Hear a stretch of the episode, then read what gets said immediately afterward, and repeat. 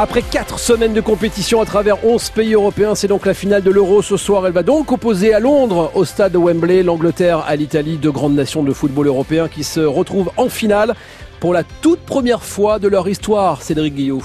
C'est un classique du football européen. L'Angleterre et l'Italie se sont déjà affrontés à 27 reprises dans leur histoire, mais jamais encore pour un rendez-vous si important. L'Italie, sélection renaissante, privée de Coupe du Monde 2018, mais qui va disputer ce soir sa quatrième finale en grande compétition depuis l'an 2000.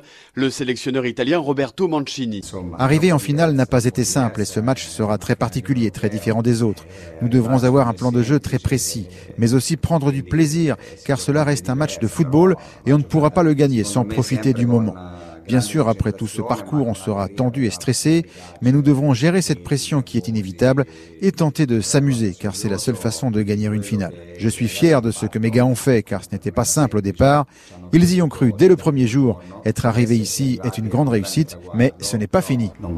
Et si cet euro est celui de la reconquête pour la Squadra Azzurra, il peut être historique pour l'Angleterre, qui rêve d'un premier titre majeur depuis la Coupe du Monde 1966, 55 ans sans soulever le moindre trophée.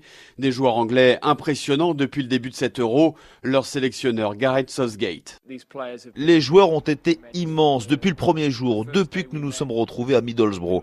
Tout le groupe d'ailleurs, tous les joueurs, même ceux qui ne sont pas restés, on voit ce que cela représente pour tout le pays, pour tous les supporters, mais il reste un obstacle de taille à franchir.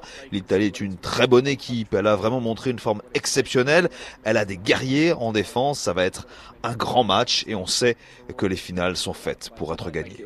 L'Angleterre sera portée ce soir par un stade de Wembley avec plus de 65 000 supporters enflammés, prêts à conclure de la plus belle des manières un euro inédit, dispersé dans 11 pays et qui s'offre une finale royale.